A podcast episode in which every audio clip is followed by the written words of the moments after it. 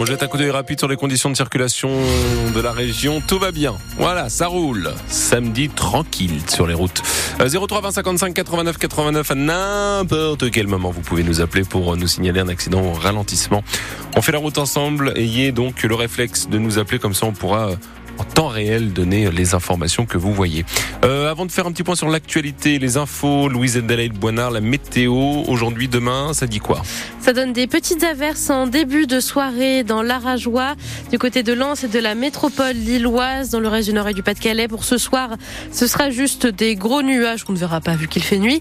Et par contre, demain, le temps va un peu se gâter. Il va y avoir de la pluie sur tout le littoral, du vent très fort demain. On peut avoir des rafales à 100 km heure sur le littoral.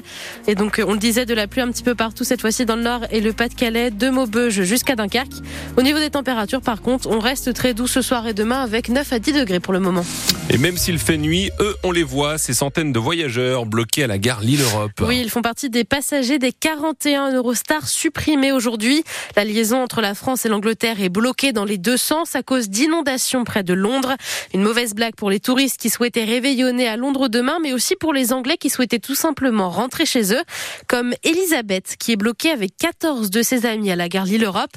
Elle devait faire un changement à Lille après un séjour au parc d'attractions Disneyland Paris. Je crois que c'est 200 euros par personne pour un vol depuis Paris, sans compter le déplacement à la capitale.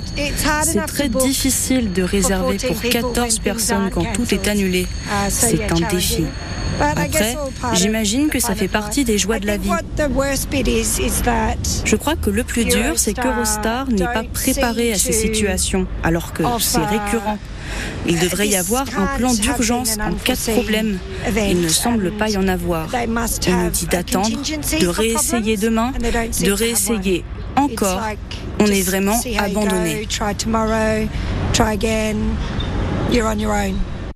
Eurostar propose d'échanger à ces voyageurs leur réservation pour un voyage à une date ultérieure ou d'annuler leur billet.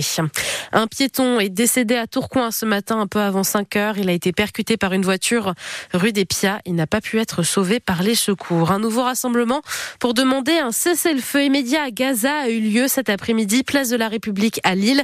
Des dizaines de personnes se sont réunies, drapeau palestinien à la main. Le massacre des civils palestiniens par les frappes israéliennes continue. Près de 22 000 personnes sont décédées depuis début octobre. La majorité des victimes sont des femmes et des enfants. Mais c'est la fin du bouclier tarifaire pour le gaz. Ce qui signifie que dès lundi, les fournisseurs vont doubler certaines de leurs dépenses. Une hausse qui va avoir des répercussions sur les factures des particuliers qui ont une offre tarifaire à prix fixe, mais pas pour ceux qui ont une offre dite passerelle. Les factures d'électricité vont, elles, augmenter en février prochain. Dans une heure, les volleyeuses de Marc-en-Barœul affrontent celles de Cannes. Les nordistes sont 9e de Liga et les sudistes 10e. Et en Liga, toujours mais masculine cette fois-ci. Tourcoing rencontre Montpellier à 20h. Tourcoing est 4e du classement et Montpellier 5e. Oui, c'est un petit miracle de Noël qui a eu lieu pour une famille nordiste. Et oui, c'est une jolie histoire qui est arrivée à Pascal. Il est devenu deux fois grand-père le lendemain de Noël. Mais ce n'est pas tout. Ces deux filles qui devaient accoucher à deux semaines d'intervalle ont donné leur naissance à leurs enfants le même jour donc, mais à 800 km d'écart. L'une à Mont-Saint-Barreul dans la métropole lilloise, l'autre dans le Périgord. Pascal est déjà gaga de ses petits-enfants. Noémie, qui devait accoucher pour le 25, rentre en maternité à Périgueux le 23. Il voulait pas venir, donc elle a passé son Noël à la maternité de Périgueux. Et le 26, au matin, donc moi j'arrive sur mon chantier tranquille en disant bon je vais être papy bientôt et là c'est mon autre fille qui est dans le nord qui m'appelle et elle me dit ah papy t'es content? Alors je fais non c'est pas encore fait. Ou alors t'es au courant avant moi.